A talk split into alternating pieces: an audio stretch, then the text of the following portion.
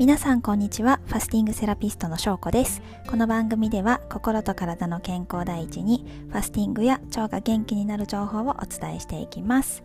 えっと今日はあのファスティングで筋肉はそうそう落ちませんというお話なんですけども結構ですねファスティングをして筋肉が落ちることを心配されている方も多いんですけども筋肉はねそうそう落ちませんよっていう。でその説明のために、まあ、改めてファスティング中に体の中で何が起きているのかっていうお話をしたいのとそのためにも、えーと、まずファスティング中ではない通常の食事をしている時に体の中で何が起きているのかっていうところからちょっと説明をしたいなと思います。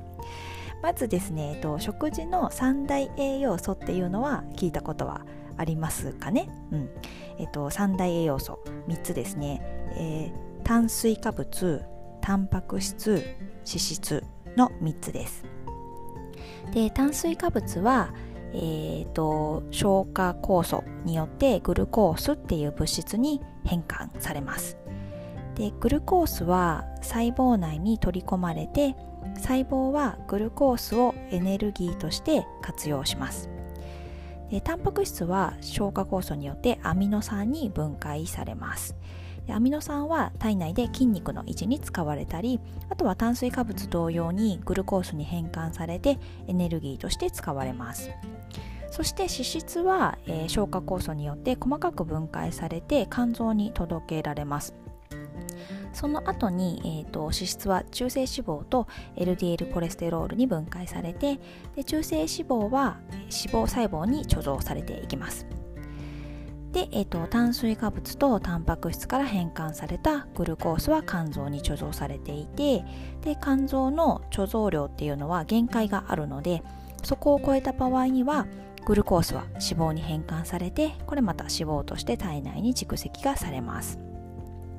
でもうこの脂肪の貯蔵量っていうのにはもう限界がないので もうね吸収されたエネルギーが消費されるエネルギーよりも多ければどんどん脂肪が増えていくっていう仕組みになっています。という感じで、えっと、食事から得られた栄養素はエネルギーとして使われてエネルギーとして使い切れなかった分はグリコースとか、えっと、脂肪とかっていうことになって体内に貯蔵をされていきます。でファスティング中はエネルギーが供給されなくなるのでこの体内に貯蔵されていたエネルギーをあの使うこと貯蔵されていた栄養素をエネルギーとして使うことになります。でファスティングをするとまずはあの最初に肝臓に貯蔵していたグリコーゲンをエネルギーとして使用します。でこのグリコーゲンの量がだいたい23日分あるんですけどもでそれをこう使っているのと並行して肝臓のグリコーゲンがなくなる前になくなった時のために体の中では他にエネルギーを補う仕組みが働き出すんですね。えーと、ファスティング開始から肝臓に蓄えられていたグリコーゲンがエネルギーとして使い切られてしまうとその次に脂肪の分解が進みますそんな感じでファスティングを行うと普段は食事から取れていたエネルギーのこう源が入ってこなくなるので体内に貯められていたエネルギーを作ろう。ために貯められているものからエネルギーを作ろうとしてで、えっと、最初は、えっと、グルコースグリコーゲンですね。をエネルギー源として使う。でその後に脂肪をエネルギー源として使うっていう順番です。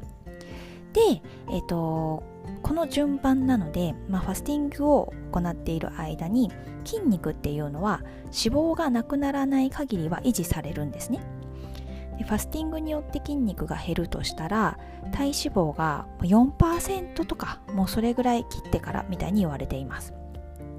なのであの脂肪があるうちはファスティングによって筋肉がなくなってしまうってことはもうほとんどありませんのでそこは安心していただきたいなと思います。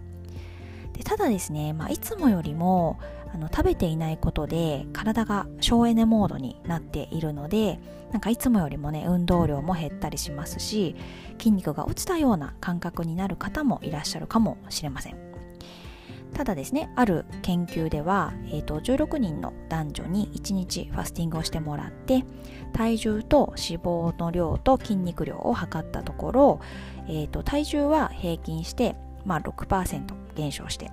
で脂肪は11.4%減少したけれども筋肉量には変化がなかったっていう